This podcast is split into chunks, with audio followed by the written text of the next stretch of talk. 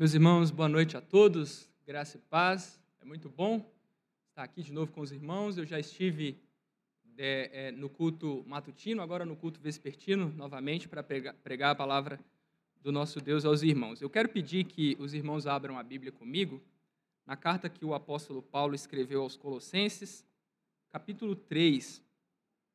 E nós faremos a leitura do versículo 1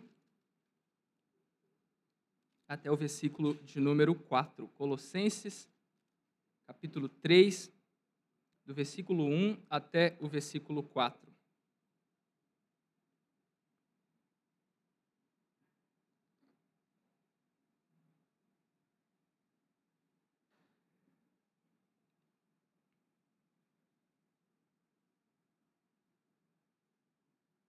Colossenses capítulo 3, do versículo 1 até o versículo 4, será o texto de nossa exposição hoje à noite. Os irmãos acompanhem a leitura do texto bíblico que nos diz: Portanto, se fostes ressuscitados juntamente com Cristo, buscai as coisas lá do alto, onde Cristo vive, assentado à direita de Deus. Pensai nas coisas lá do alto, não nas que são aqui da terra, porque morrestes e a vossa vida está oculta juntamente com Cristo em Deus. Quando Cristo, que é a nossa vida, se manifestar, então vós também sereis manifestados com Ele em glória. Vamos orar mais uma vez, irmãos, pedindo que Deus nos conceda graça.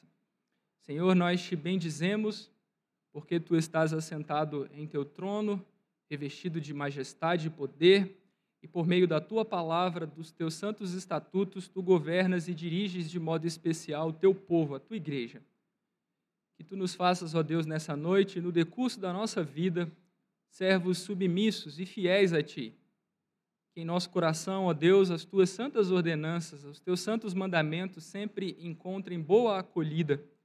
Livra-nos, ó Deus, da rebeldia, de revoltarmos-nos contra a tua santa palavra de nos voltarmos contra ti em pecados, ó Deus, e faze-nos servos fiéis, Senhor. Que o teu Espírito, que é o Espírito da verdade, que conduziu os apóstolos e os profetas no registro da tua santa palavra, que este mesmo Espírito, ó Deus, nos ilumine a mente na noite de hoje. Desperte em nossos corações aquelas santas afeições, porque nós estamos ouvindo a palavra do Deus que nos ama. E desperte a nossa vontade para que sejamos servos submissos, obedientes e fiéis. Tem misericórdia de nós, nós oramos em nome de Jesus. Amém. Meus irmãos, como os irmãos viram no, no boletim, nas redes sociais da igreja, hoje eu quero falar para os irmãos sobre, especificamente, sobre uma das mais preciosas doutrinas que a Escritura nos ensina, que é a doutrina da nossa união com Cristo. Não sei se os irmãos já notaram, certamente já perceberam isso, estudando a Bíblia a, a, a, doutrina da união com Cristo é uma das preciosidades da palavra do nosso Deus. Ela é tão profunda, ela é tão majestosa, inclusive é chamada de união mística, união misteriosa dos crentes com o Senhor Jesus Cristo. A união dos crentes com Cristo é comparada na Escritura com os ramos enxertados numa videira, é comparada com as pedras de uma construção que estão relacionadas com a pedra fundamental do alicerce é comparada com, com os membros de um corpo, suas juntas e ligaduras, e, o, e o, o cabeça, e a cabeça, que é o Senhor Jesus Cristo, a doutrina da união com o nosso Senhor chega ao ponto de ser comparada à íntima e preciosa relação de um homem e sua esposa. Essa, de fato, é uma doutrina preciosa, mas como tantas doutrinas importantes da palavra de Deus, essa é mais uma das que tem se perdido, ou pelo menos tem sido tratada de maneira muito superficial no meio do povo de Deus. Se nós perguntarmos aos crentes para que expliquem com palavras breves um pouco sobre sua união com Cristo, certamente muitos de nós iríamos tropeçar na medida em que explicássemos essa preciosa relação existente entre o povo de Deus e o Senhor Jesus Cristo. Mas como eu disse, os irmãos, essa é uma doutrina preciosa e na carta aos Colossenses ela nos é trazida com muita habilidade pelo apóstolo Paulo. Aquelas frases famosas que o apóstolo utiliza em Cristo e também Cristo em nós, no caso, se os irmãos quiserem olhar Colossenses capítulo 1, versículos 27 e 28, essas duas expressões aparecem ali muito próximas uma da outra No versículo 27 é dito que Cristo em nós é a esperança da glória. E no versículo 28, nós, o apóstolo Paulo diz que tem o desejo de apresentar todo homem aperfeiçoado em Cristo. Nessa epístola, o apóstolo Paulo fala com muita habilidade sobre essa preciosa doutrina. E nesses quatro versículos que nós acabamos de ler, ele faz isso, ele resume, ele trata de maneira resumida de alguns tópicos fundamentais do relacionamento existente entre Cristo e o seu povo. O apóstolo Paulo, deixe-me falar aqui algumas palavras de contexto para que os irmãos entendam um pouco sobre é, o que, que o apóstolo Paulo está fazendo na epístola aos Colossenses. O apóstolo Paulo escreveu essa epístola para combater um falso ensino que, de tão confuso e de tantas misturas, de tantos elementos entrelaçados, ficou conhecido entre os estudiosos dessa carta como a heresia colossense. Essa heresia é composta por alguns elementos. Eu vou citar para os irmãos, se os irmãos quiserem anotar, para depois conferir em casa em suas Bíblias. No capítulo 2, versos 4 e 8, o apóstolo Paulo nos fala do elemento intelectual dessa heresia.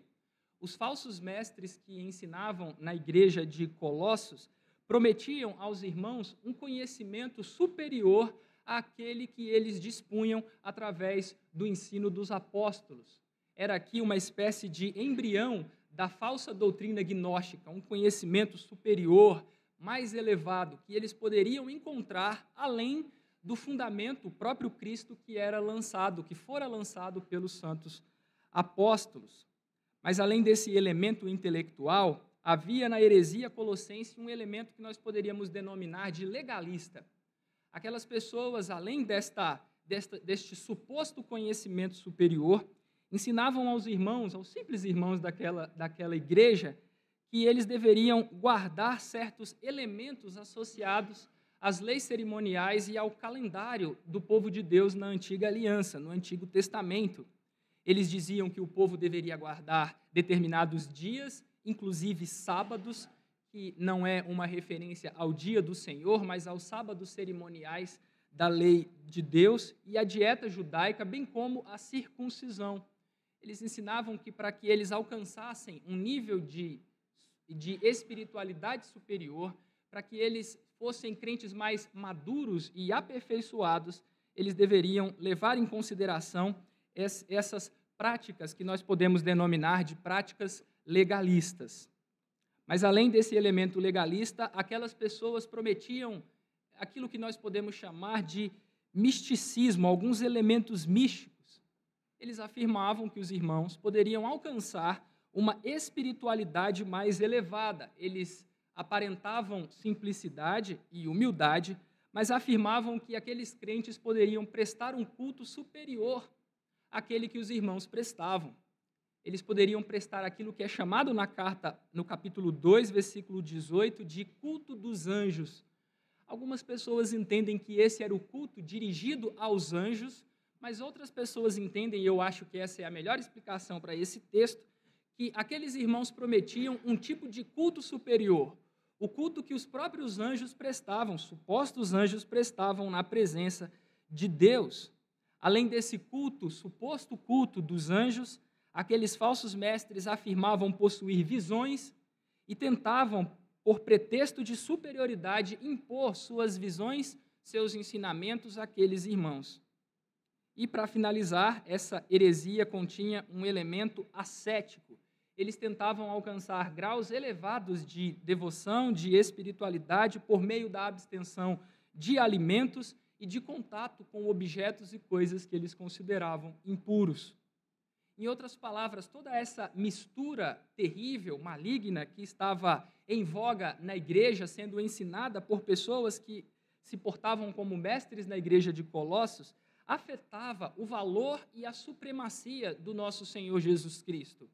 É por isso que em toda a carta de Colossenses, o apóstolo Paulo faz sempre menção do fato de que Cristo é superior, de que Cristo é sublime e que se os crentes estão unidos a Cristo pela fé, se os crentes abandonaram a velha vida e agora fazem parte do novo homem que é criado segundo, segundo Deus, eles não precisam de nenhuma dessas supostas coisas que aqueles falsos mestres ensinavam. O apóstolo Paulo afirma que Cristo é aquele em quem todos os tesouros da sabedoria e do conhecimento estão ocultos. O apóstolo Paulo afirma que em Cristo habita corporalmente toda a plenitude da divindade. E no capítulo 2, versículo 10, Paulo nos lembra que se nós estamos em Cristo, se nós pertencemos a Cristo, se estamos unidos a Ele, nós estamos aperfeiçoados. De nenhuma dessas coisas nós necessitamos. Paulo polemiza com esses falsos mestres, combate o falso ensino dele por meio da, da doutrina, da, da, de, de, de falas muito belas sobre a supremacia de Cristo, e a partir do capítulo 3 ele traz as conclusões práticas para a igreja de Colossos. Isso é muito comum nas cartas do apóstolo Paulo. Ele, ele, ele traz algumas sessões da carta é, é, é, com doutrina, com elementos doutrinários muito elevados, e já para o final da carta ele começa a aplicar, começa a trazer as implicações práticas daquilo para os irmãos para quem ele escreve. E é exatamente isso que o apóstolo Paulo começa a fazer a partir do capítulo 3, que foi o texto que nós lemos há pouco. O apóstolo Paulo começa a trazer as implicações para os irmãos do fato de que Cristo é sublime, Cristo é superior e nós estamos nele, nós pertencemos a ele. Em outras palavras, o que o apóstolo Paulo faz nesses quatro versículos é mostrar os efeitos da nossa união com Cristo, tanto no tempo presente quanto no futuro. É, é, é como se Paulo nos ensinasse o seguinte: um evento passado, a nossa união com Cristo, em sua vida, morte e ressurreição, afeta tanto o tempo presente quanto as nossas esperanças futuras. O apóstolo Paulo diz que no presente nós devemos buscar as coisas do alto, pensar nas coisas do alto mas ele também diz que a nossa união com Cristo deve trazer grande esperança para o povo de Deus. Porque quando Cristo se manifestar, e evidentemente Paulo está falando da segunda vinda do nosso Senhor, nós, os crentes que estamos com Cristo, seremos manifestos com Ele, manifestados com Ele em glória. Mas deixe-me falar por partes. Eu quero começar falando sobre a importância da nossa união com Cristo para o tempo presente. Quais são os efeitos Quais são as implicações da nossa união, do nosso relacionamento íntimo, misterioso, sublime com o Senhor Jesus Cristo para o tempo no qual nós estamos vivendo? Isso, isso o apóstolo Paulo faz nos versículos de 1 a 3, é a maior parte desta pequena sessão, e eu vou gastar mais tempo falando desses três primeiros versículos. Para que os irmãos entendam as palavras de Paulo nesses três primeiros versos, é importante que nós entendamos algumas coisas que sirvam de base. Eu vou explicar essas coisas e depois vou concluir essa primeira parte de maneira mais rápida. Em primeiro lugar, é importante que nós entendamos aqui sobre a união com Cristo para o tempo presente, o que, que o apóstolo Paulo nos ensina sobre morte e ressurreição de Cristo, sobre a nossa relação com a morte e a ressurreição do Senhor Jesus. Note que aqui no capítulo 3, versículo 1, Paulo diz que nós, que nós que os crentes ressuscitaram juntamente com Cristo, e no versículo de número 3, o apóstolo Paulo diz que nós morremos com Cristo. Aqui o apóstolo Paulo está fazendo menção de algo que ele já havia falado no capítulo 2, versículo, versículo 13. Lá no capítulo 2, versículo 13, o apóstolo Paulo diz o seguinte: E a vós outros, que estáveis mortos pelas vossas transgressões e pela incircuncisão da vossa carne, vos deu vida juntamente com ele, perdoando todos os nossos delitos. Na linguagem do apóstolo Paulo, a morte e a ressurreição de Cristo, eu poderia encaixar também vida, vida, morte e ressurreição de Cristo. Esses eventos são eventos corporativos.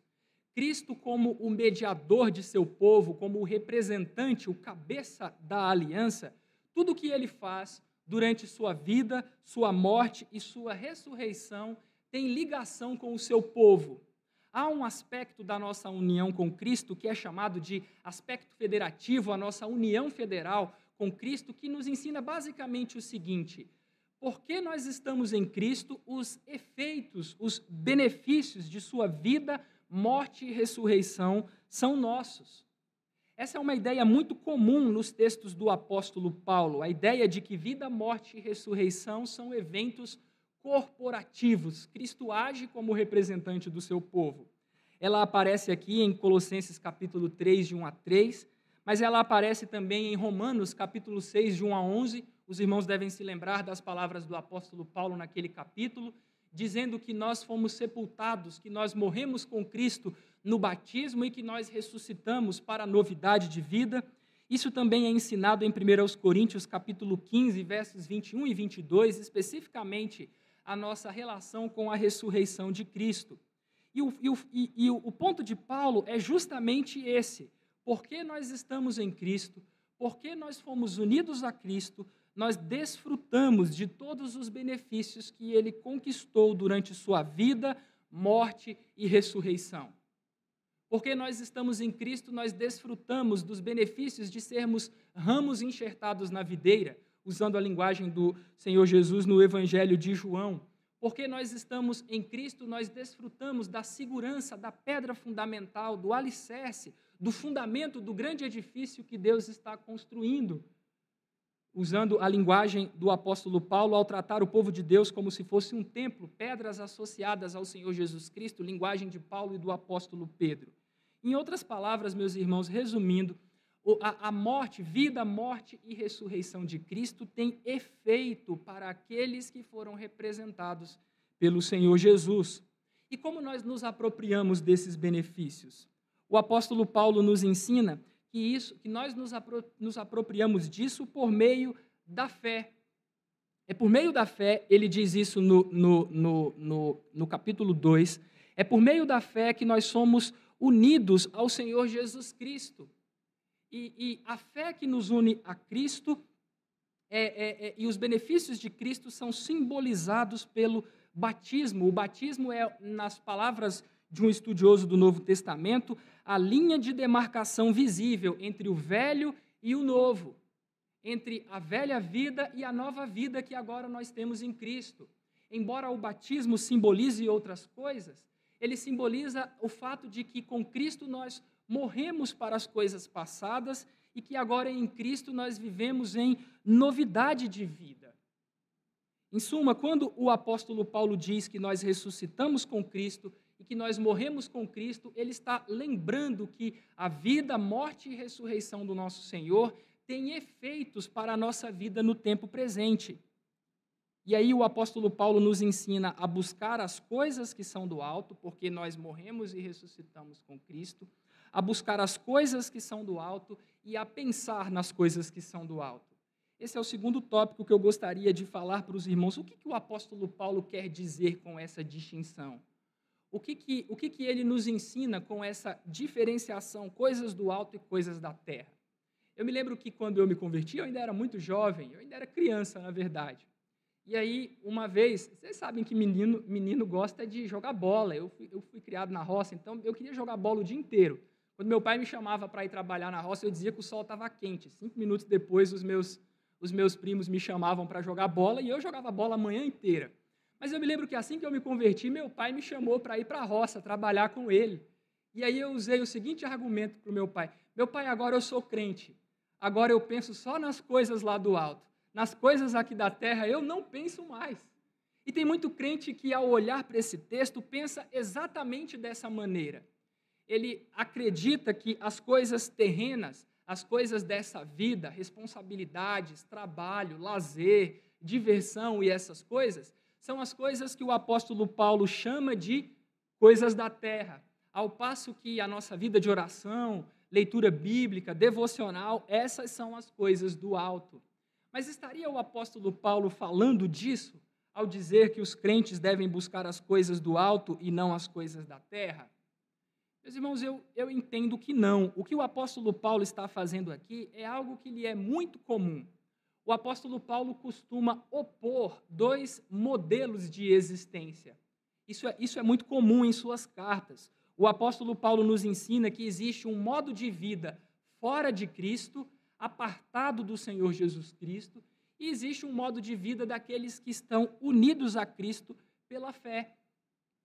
Essa, essa distinção é apresentada de várias maneiras pelo apóstolo Paulo. Aqui ela é apresentada como coisas do alto e coisas da terra. Mas eu poderia citar esse contraste, outras maneiras do apóstolo Paulo citar esse contraste. em Romanos capítulo 5, do verso 12 até o verso 21, o apóstolo Paulo é, é, fala desse contraste como tratando de Adão e de Cristo. Em Adão nós recebemos condenação, em Adão nós herdamos pecado, culpa e morte, mas em Cristo nós somos justificados e recebemos o dom da graça do nosso Deus. Em Romanos capítulo 8, o apóstolo Paulo opõe esses dois modos de vida, falando da carne e do espírito.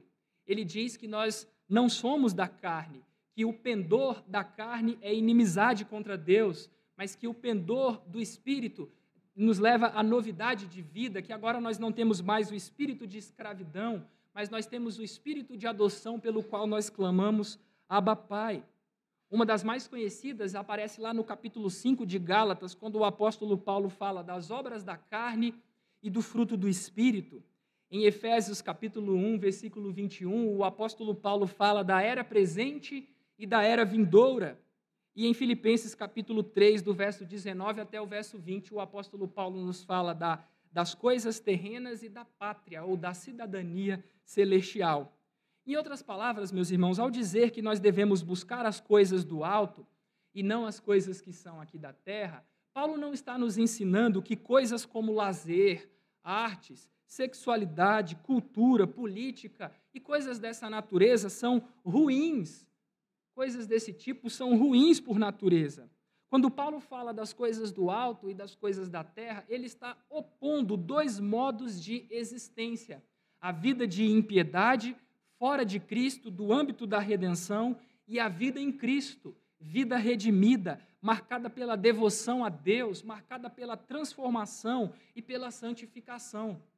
Em resumo, em 2 Coríntios 5,17, Paulo nos lembra: se alguém está em Cristo, é nova criatura. As coisas velhas se passaram, eis que se fizeram novas.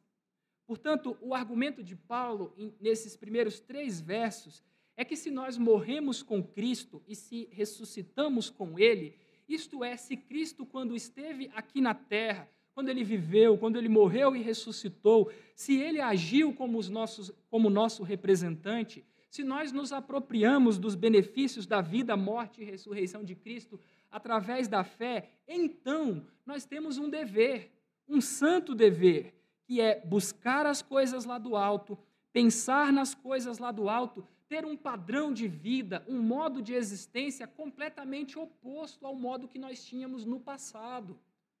Nós agora pertencemos à nova humanidade, que teve como o inaugurador dela o Senhor Jesus Cristo.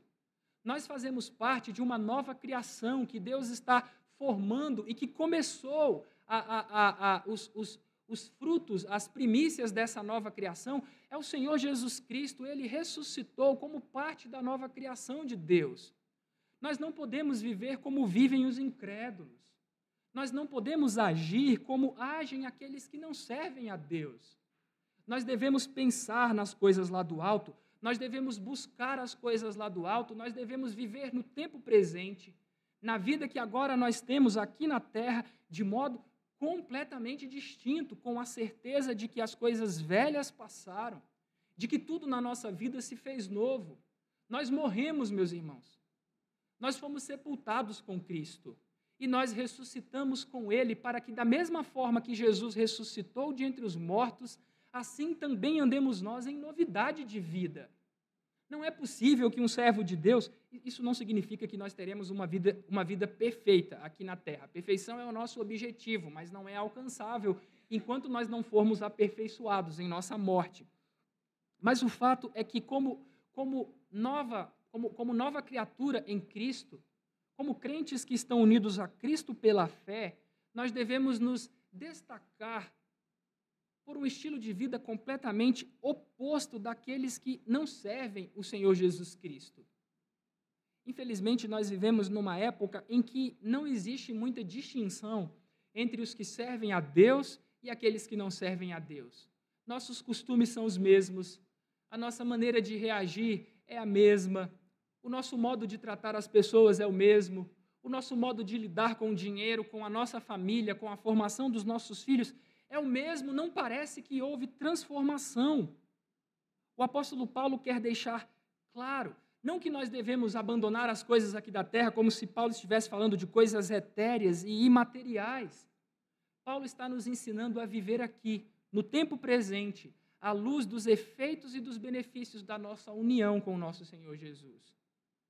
À luz do fato de que nós vivemos com Cristo, morremos com Ele e ressuscitamos com Ele para novidade de vida. O apóstolo Paulo fala depois, ele especifica depois, de maneira ainda mais prática, nos versos 5 a 9, o que nós devemos matar, o que nós devemos mortificar como evidência de que nós morremos com Cristo. E, no capítulo, e a partir do versículo 12, ele diz o que nós devemos cultivar como evidência do fato de que nós ressuscitamos com Cristo. Eu vou falar dessas, desses, desses versículos na, na semana que vem. Mas o ponto do apóstolo Paulo é que, uma vez que os crentes morreram e ressuscitaram com Cristo, eles devem buscar as coisas lá do alto. Eles devem olhar para o local da habitação do nosso Senhor Jesus Cristo, onde ele está assentado à direita de Deus, o seu Pai. E de lá devem, devem buscar orientação para viver a vida aqui na terra. Eles devem manter em seu coração o desejo e ter o firme e dedicado esforço de sempre pensar de maneira distinta, orientado pelo Senhor Jesus, orientado pela palavra do nosso Deus. Porque nós ressuscitamos, o apóstolo Paulo começa no versículo 3, se fostes ressuscitados, no versículo 1, se fostes ressuscitados juntamente com Cristo, buscai as coisas lá do alto, pensai nas coisas lá do alto.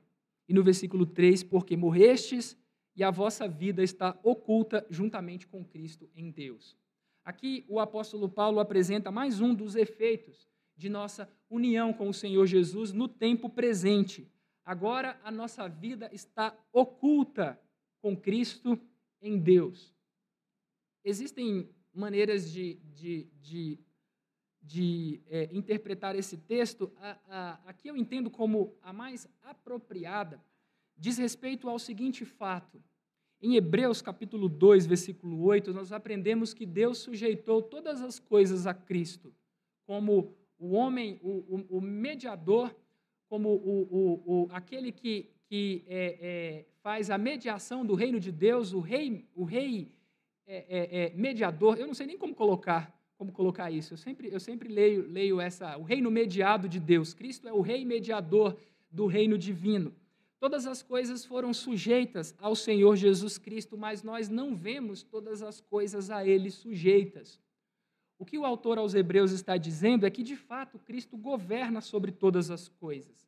Mas ainda existe tanta maldade no mundo, tanta oposição, tanta virulência contra Cristo e seu povo, que nós não conseguimos ver todas as coisas a Ele sujeitas. Da mesma maneira, quando nós falamos da igreja, a igreja unida a Cristo, é, é, desfruta de bênçãos gloriosas. Mas, infelizmente, meus irmãos, por causa do pecado que ainda existe no meio do povo de Deus, e por causa da cegueira das pessoas, as gloriosas, as gloriosas riquezas que a igreja desfruta em Cristo ainda não são completamente perceptíveis. É nesse sentido que a igreja faz, é, é, é, é parte do conteúdo da nossa fé. Em certo sentido, a igreja é objeto da fé dos crentes. E deixe-me explicar. Quando nós recitamos o credo apostólico, nós dizemos que cremos no Espírito na Santa Igreja Universal. Em que sentido nós cremos na igreja? Eu entendo que é da seguinte maneira: a igreja é gloriosa em Cristo. A igreja desfruta de riquezas impressionantes no Senhor Jesus Cristo. Mas há tanta maldade no nosso meio, não é verdade, meus irmãos? Nós ainda nos tratamos de maneira tão inadequada, nós ainda, nós ainda somos culpados de tantos pecados e às vezes pecados muito graves. No meio do povo de Deus acontecem coisas tão terríveis. Lembram-se da carta de Paulo aos Coríntios, lá em 1 Coríntios capítulo 5, quando o apóstolo Paulo diz: oh, Eu ouvi dizer que alguém está possuindo a esposa de seu pai, algo que eu não ouço, que, que, que, eu, que eu nunca vi acontecer, nem mesmo entre os pagãos, nem mesmo entre os gentios. Às vezes acontecem coisas na igreja que até os incrédulos se espantam. Mas essa igreja que ainda, que ainda é afetada por tão graves pecados, que ainda é composta por membros tão imaturos, que ainda sofre perseguições por, por, por, por, homens maus, por autoridades terríveis, Essa igreja é gloriosa no Senhor Jesus Cristo. Essa, eu sei que existem outras, outras explicações para isso, mas eu estava lendo o livro Por que Amamos a Igreja, um livro do Kevin DeYoung e um outro autor que eu não me lembro o nome dele. Mas ele diz que ele, ele entende a expressão igreja invisível exatamente dessa maneira. Existem outras formas, mas essa é uma das maneiras de nós falarmos do fato de que a igreja de Cristo é invisível, porque a, as, as gloriosas é, é riquezas que a igreja experimenta em Cristo às vezes não são perceptíveis aos olhos humanos. Às vezes nós olhamos para o povo de Deus e vemos tanta fraqueza. Às vezes nós olhamos para o povo de Deus e vemos tantas limitações. Mas o povo de Deus, o povo de Cristo, unido a Cristo, desfruta das maiores riquezas. Os irmãos já, já notaram como o apóstolo Paulo fala do povo de Deus unido a Cristo? Nós morremos com Ele, fomos sepultados com Ele, mas nós ressuscitamos com Cristo. Estou me referindo a Efésios capítulo 2. Nós ressuscitamos com Cristo. A nossa vida foi levantada, nós subimos aos céus com o Senhor Jesus Cristo. E com Cristo nós estamos assentados nos lugares celestiais. Percebem, meus irmãos, a glória da igreja? Mas quando você olha para mim, você consegue perceber isso? Quando você olha para os irmãos, você consegue perceber essas coisas? Nós brigamos por coisas tão pequeninas, por, por coisas tão pequenas, por, por, por, eventos que acontecem na igreja, por comida, por coisas tão. Quando nós olhamos pra, pra, uns para os outros, nós não conseguimos ver a grandeza, a glória, o esplendor da igreja pelo fato de que ela está no Senhor Jesus Cristo. A igreja é muito mais do que aquilo que nós podemos ver. A nossa vida está oculta com Cristo, juntamente com Cristo, em Deus. As gloriosas verdades associadas à igreja, ao povo do Senhor, ainda não são completamente perceptíveis. Porque a nossa vida está oculta com Cristo, em Deus. Há muitas coisas que nós ainda não podemos contemplar, mas que um dia nós veremos com singular clareza. Portanto, meus irmãos, nesses primeiros três versos, o apóstolo Paulo nos apresenta os efeitos da nossa união com Cristo para o tempo no qual nós agora vivemos. Mas é importante que eu encerre essa primeira sessão lembrando uma coisa. Nas cartas do apóstolo Paulo e em outras partes da Escritura, os, os, os, os autores bíblicos inspirados pelo Espírito Santo costumam fazer o seguinte: eles costumam fazer afirmações a respeito dos crentes e logo após eles trazem verbos no modo imperativo, traz ordens. Por exemplo, aqui no versículo de número 1 do capítulo 3, o apóstolo Paulo diz: Se fostes ressuscitados juntamente com Cristo. Se isso é verdade a vosso respeito, buscai as coisas lá do alto. Pensai nas coisas lá do alto.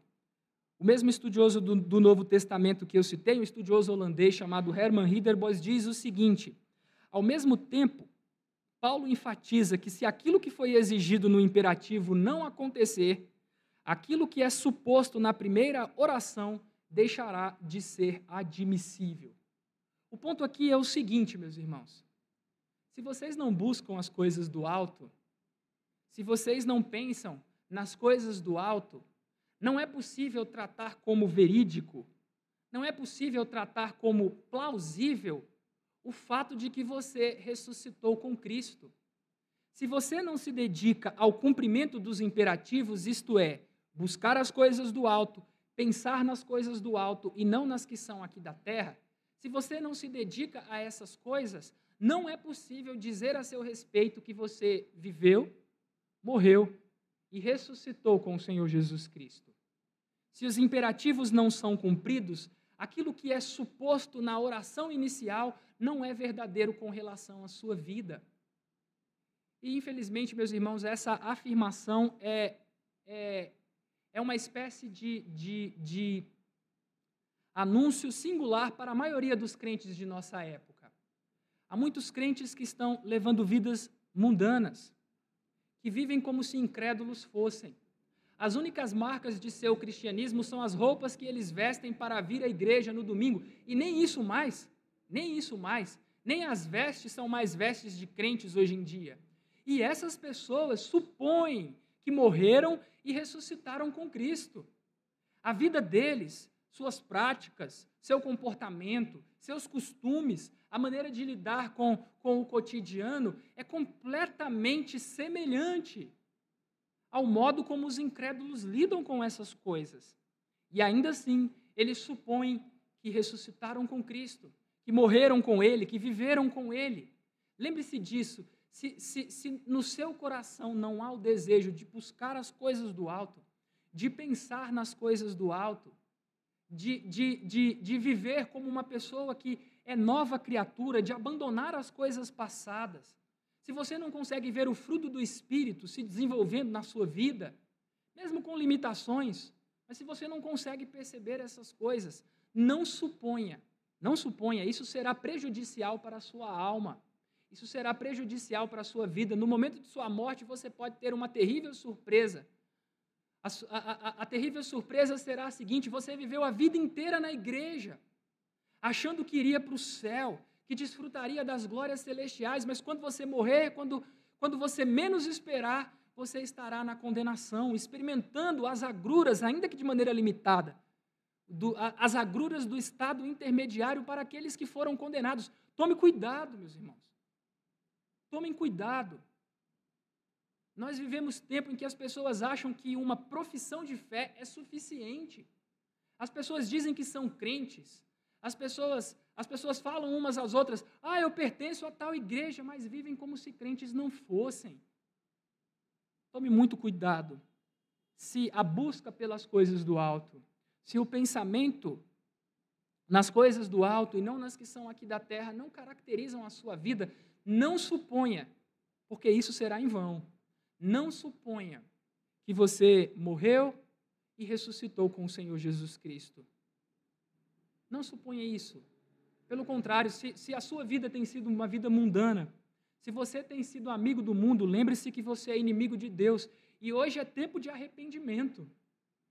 É tempo de você se voltar para o Senhor, rogando misericórdia, rogando um novo coração que lhe capacite a viver não como as pessoas que só se preocupam com as coisas da terra, não como aquelas pessoas que vivem como se não houvesse eternidade que vivem para prazeres superficiais, que se preocupam apenas em alcançar coisas aqui neste mundo como se nada existisse após a morte. Se você tem vivido dessa maneira, rogue a Deus graça. Se arrependa de seus pecados e peça misericórdia ao Senhor. Não é possível viver como incrédulo.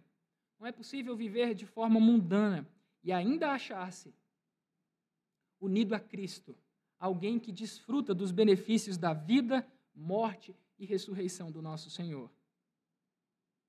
Se você de fato morreu e ressuscitou com Cristo, busque as coisas do alto. Pense nas coisas do alto. Esse é o efeito da união com Cristo para o tempo presente. Mas notem, meus irmãos, que a nossa, a nossa união com Cristo, aí no versículo de número 4, a nossa união com Cristo nos, nos leva a ter esperança futura. Ela, ela é importante para a nossa esperança com relação ao futuro. Lembrem-se, porque nós estamos em Cristo, porque nós morremos e ressuscitamos com Ele, nós já desfrutamos dos benefícios daquilo que o Senhor Jesus Cristo conquistou. Ainda que a nossa vida esteja oculta, ainda que esses benefícios não sejam tão perceptíveis em nós e na Igreja de Cristo como corpo, mas o fato é que nós já desfrutamos dos benefícios da vida, morte e ressurreição do nosso Senhor mas nós ainda não desfrutamos disso plenamente. Muitas bênçãos que o Senhor Jesus Cristo conquistou para o seu povo, conquistou para nós, ainda não são experimentadas de forma plena pelo povo de Deus. Nós já herdamos as primícias do mundo vindouro. Aqui, no tempo presente, nós já podemos experimentar, nós já podemos é, desfrutar, degustar essa é a palavra. Nós já podemos degustar dos benefícios e das bênçãos do mundo vindouro mas nós não fazemos isso ainda de maneira completa. Mas a nossa união com Cristo é a garantia de que um dia, assim como o Senhor Jesus Cristo ressuscitou para a glória, nós um dia seremos ressuscitados com Ele. É isso que o apóstolo Paulo nos ensina no versículo 4. E mais do que isso, o apóstolo Paulo nos ensina nesse versículo que no dia em que o Senhor Jesus Cristo se manifestar a segunda vez, nós, os crentes, os que estamos unidos a Ele pela fé, nós que temos a nossa vida ainda oculta com Cristo em Deus, nós também seremos manifestos com Ele em glória. O apóstolo Paulo diz no verso 4: Quando Cristo, que é a nossa vida, se manifestar, então vós também sereis manifestados com Ele em glória. No presente, meus irmãos, nós passamos por muitas provações. No presente, as nossas práticas e os nossos recursos não são capazes de demonstrar a vida que nós já temos, os benefícios que nós já temos no Senhor Jesus Cristo. Ainda existe em nós, ainda existem em nós resquícios de corrupção. O mundo ainda é incapaz de perceber a glória da, da, da riqueza, da herança do povo de Deus, a riqueza que a igreja desfruta em Cristo. Nós ainda somos desprezados, nós ainda somos tratados de maneira desonrosa, o mundo nos menospreza. Há muitas coisas que ainda escondem a glória do povo de Deus que está unido a Cristo. Mas é certo, e porque nós estamos unidos a Cristo, nós podemos nos permanecer convictos a respeito disso. É certo que a vida que nós recebemos e que ainda está oculta, vida que recebemos pela fé, um dia será manifesta e de modo incontestável, de modo incontestável, todos perceberão a glória que a igreja desfruta por sua união com Cristo. Quando Cristo se manifestar, nós, os que estamos nele, unidos a ele pela fé, aqueles em quem Cristo habita, estes também serão manifestos. Cada um, porém, na sua ordem, diz o apóstolo Paulo em 1 Coríntios, capítulo 15, versículo 23. Cada um, porém, por sua própria ordem. Cristo, as primícias, depois os que são de Cristo na sua vinda. Notem, meus irmãos, que chegando aqui nessa parte final do texto, no versículo 4, nós notamos uma coisa importante. Tudo o que nós professamos, a nossa fé é professada no credo apostólico, tudo o que nós falamos a respeito de Cristo no credo apostólico tem relação com a igreja. Tudo o que nós falamos, nós, nós falamos que Cristo é, padeceu, sob o poder de Pôncio Pilatos. Nós afirmamos que Cristo foi crucificado, morto, sepultado. Nós afirmamos que Cristo desceu ao Hades, e isso se refere, conforme nos ensina o nosso catecismo, ao fato de que Cristo permaneceu sepultado durante determinado tempo. Nós falamos que o Senhor Jesus Cristo ressurgiu ao terceiro dia, subiu aos céus, que Ele está sentado à direita de Deus, o nosso Pai, e que Ele retornará para julgar os vivos e os mortos. Todas essas verdades têm conexão com o povo de Deus, porque tudo que o Senhor Jesus Cristo fez, Cristo fez como nosso representante. Todos esses eventos são eventos corporativos. Na Escritura, nós lemos que assim como, como o Senhor Jesus Cristo padeceu, nós sofremos com ele. Nós padecemos com ele não para, para a redenção, mas para que o Evangelho seja anunciado entre os povos. Assim como Cristo morreu e foi sepultado, a Escritura diz que nós morremos e fomos sepultados com Cristo. Assim como nós professamos a nossa fé dizendo que Cristo ressurgiu dos mortos ao terceiro dia e que subiu aos céus e está sentado à direita de Deus, assim também a Escritura afirma a respeito dos crentes. Nós ressuscitamos com Cristo, nós subimos com Cristo, fomos elevados às alturas com Cristo e nós estamos com Cristo assentados nos lugares celestiais.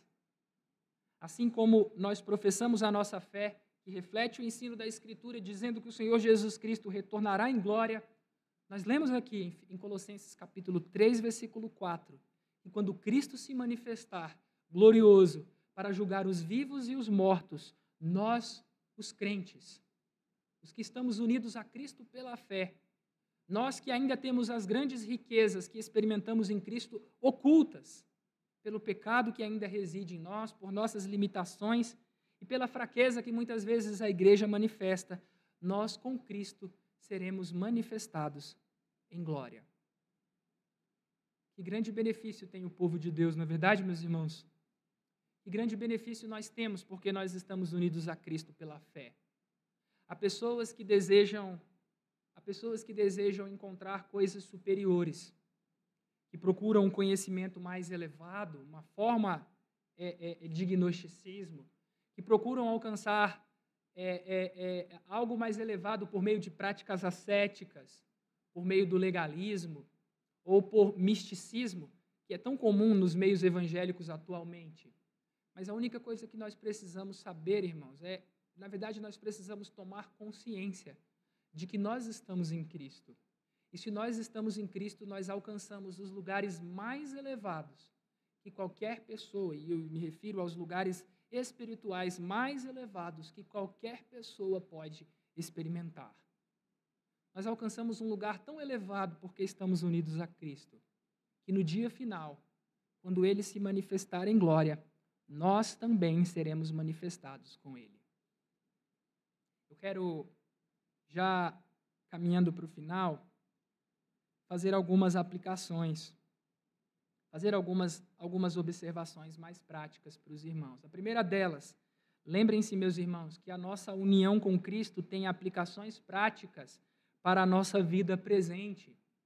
Se nós estamos unidos a Cristo pela fé, se o Espírito Santo operou fé no nosso coração e nos enxertou em Cristo e nos uniu a Cristo, se isso é verdade a nosso respeito, isso deve modificar, isso nos concede poder. O poder não é nosso. O poder vem do Senhor Jesus Cristo para que nós lutemos contra o pecado, subjuguemos os nossos pecados e tenhamos vitórias nas nossas lutas e nas nossas tentações. A nossa união com Cristo não deve ser apenas algo que nós estudamos em, em, em estudos bíblicos, em escolas dominicais, algo pelo qual nós disputamos. Não é, não é, não é isso o ponto mais importante. É verdade, nós precisamos compreender essa doutrina de maneira cada vez mais clara. Mas o que nós devemos nos lembrar é que o fato de que nós estamos unidos a Cristo tem implicações para a nossa vida. Se você está unido à videira, você não pode ser um galho seco, infrutífero. Se você está unido a Cristo, você tem tudo o que é necessário absolutamente tudo o que é necessário para uma vida de piedade, de devoção a Deus, de vitórias na luta contra o pecado e contra as tentações. A nossa união com Cristo tem implicações, tem consequências práticas para a nossa vida no nosso cotidiano. Se nós estamos em Cristo, nós podemos desenvolver o fruto do Espírito. Vejam que eu, eu, eu, não, eu não, estou é, tentando trazer para os irmãos nenhum elemento legalista, eu tenho, tenho horror ao legalismo. Mas eu, eu fico um pouco preocupado com aqueles irmãos que fazem uma oposição muito, muito aguda entre lei e evangelho. Eu me preocupo com essa. Com essa é, é, é quase um, um, um, duas coisas que se excluem. Há muitos pregadores que, que não, não querem falar das implicações práticas dos santos deveres que os crentes possuem, porque eles estão unidos a Cristo. Vejam, meus irmãos, o Evangelho é glorioso. Nós estamos em Cristo. Isso é, isso é maravilhoso. Nós morremos com Cristo, nós ressuscitamos com Ele, nós subimos aos céus, estamos assentados com Ele nas alturas, nós seremos manifestos com o Senhor Jesus. Isso é majestoso. O Evangelho de Deus é glorioso. Mas nós nunca podemos fazer uma oposição aguda demais entre essas realidades sublimes e o fato de que essas verdades têm implicação para a nossa vida cotidiana. Meu irmão, se você está em Cristo, se você, se você foi unido a Cristo pela fé, por obra do Espírito Santo, você precisa viver de maneira diferente, você precisa buscar as coisas do alto e pensar nas coisas do alto. Você não pode viver como um pagão. Você não pode viver como vivem os gentios, na vaidade de seus próprios pensamentos, obscurecidos de, de entendimento, com o coração endurecido, cheio, cheio do engano do pecado. Não é possível, meus irmãos. Porque nós estamos unidos a Cristo. Nós devemos nos envolver com os santos deveres, porque essa união tem implicações para a nossa vida prática. Mas ainda uma outra coisa que eu gostaria de dizer para os irmãos: quando nós lemos textos como esse, nós devemos tomar muito cuidado para não interpretar esse texto de forma dualista, como eu fiz na história que eu contei para os irmãos. Como se trabalhar fosse uma coisa ruim. Como se lazer fosse uma coisa ruim. Não, essas coisas não são más, mas nós devemos nós devemos lidar com elas de maneira completamente diferente, porque agora nós pertencemos à nova criação de Deus. O Senhor Deus nos transformou a vida. O Senhor Deus, através de seu Espírito, nos uniu a Cristo pela fé. E agora nós podemos lidar com todas essas coisas aqui da terra, não de maneira terrena, mas de maneira celestial, com uma visão diferenciada, orientados pelo Senhor Jesus Cristo, orientados pela palavra do nosso Senhor Jesus Cristo.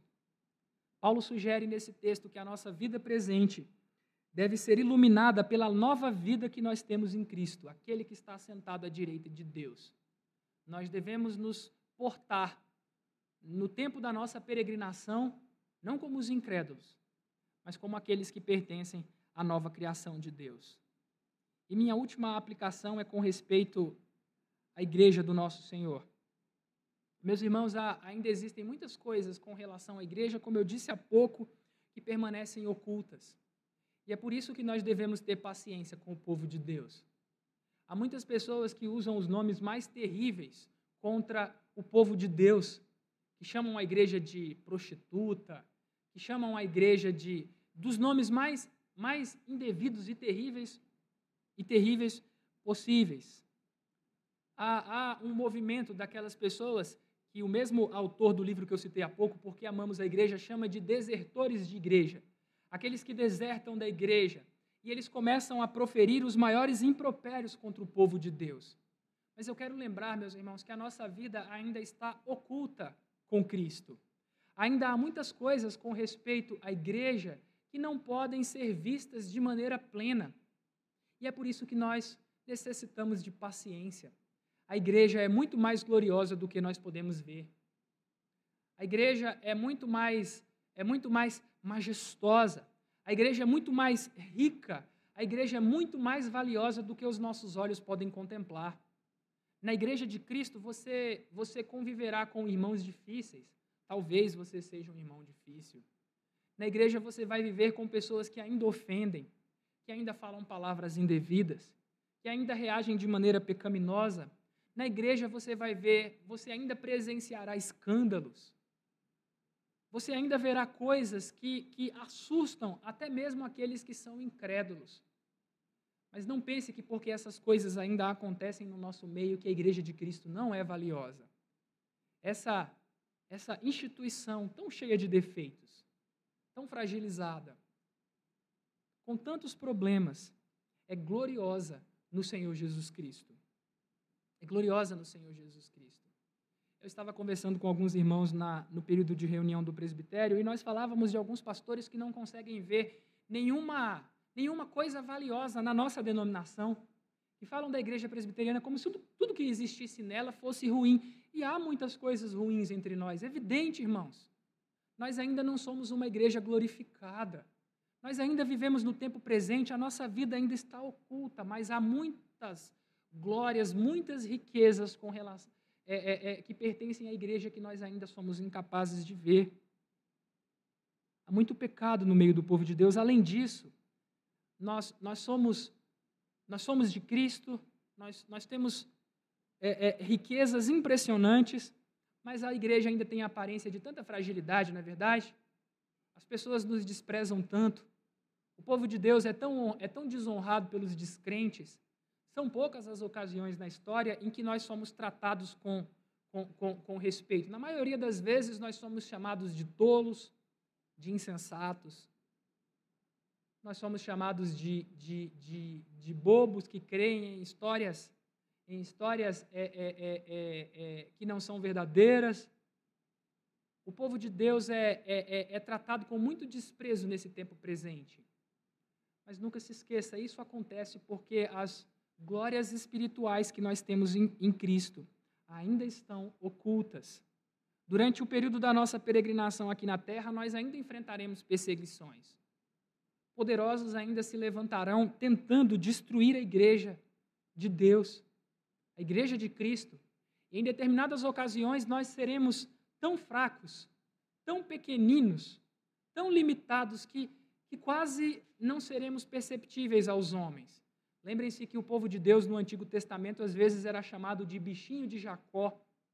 Haverá ocasiões em que todos se, se, se devotarão à idolatria. A igreja pa parecerá fraca, como aconteceu no caso daqueles que se prostraram diante da estátua de Nabucodonosor, e só existiam três homens que permaneceram fiéis a Deus. Pense que, que igreja aparentemente fraca, não é verdade? Todo mundo de joelhos diante da estátua e aqueles três homens apenas diante de Deus. A igreja, nesse tempo presente, sempre terá aparência de fraqueza, de limitação, porque a nossa vida está oculta em Cristo. Mas haverá um glorioso dia, o dia do retorno de nosso Senhor segunda vez, o dia da segunda vinda do nosso, do nosso Senhor Jesus Cristo. E naquele dia, todas as fraquezas da igreja, todas as limitações dela serão eliminadas. E assim como Cristo, nós seremos glorificados. Seremos com Ele manifestados em glória. E é por isso que os crentes, certificados de que estão unidos a Cristo, devem sempre dizer: Maranata, vem, Senhor Jesus. Vem, Senhor Jesus, para que as nossas fraquezas sejam eliminadas, para que as nossas limitações sejam superadas e nós, enfim, desfrutemos de maneira plena, quando tudo será já e nada mais será ainda não. Quando nós desfrutaremos das bênçãos de Deus de forma plena, quando nós veremos de maneira absolutamente clara que esse glorioso dia se apresse e que o povo de Deus aguarde esse dia com anseio no coração. Nós estamos unidos a Cristo e isso afeta a nossa vida no tempo presente e enriquece a nossa esperança com relação ao futuro. Deus tenha misericórdia de nós e nos abençoe.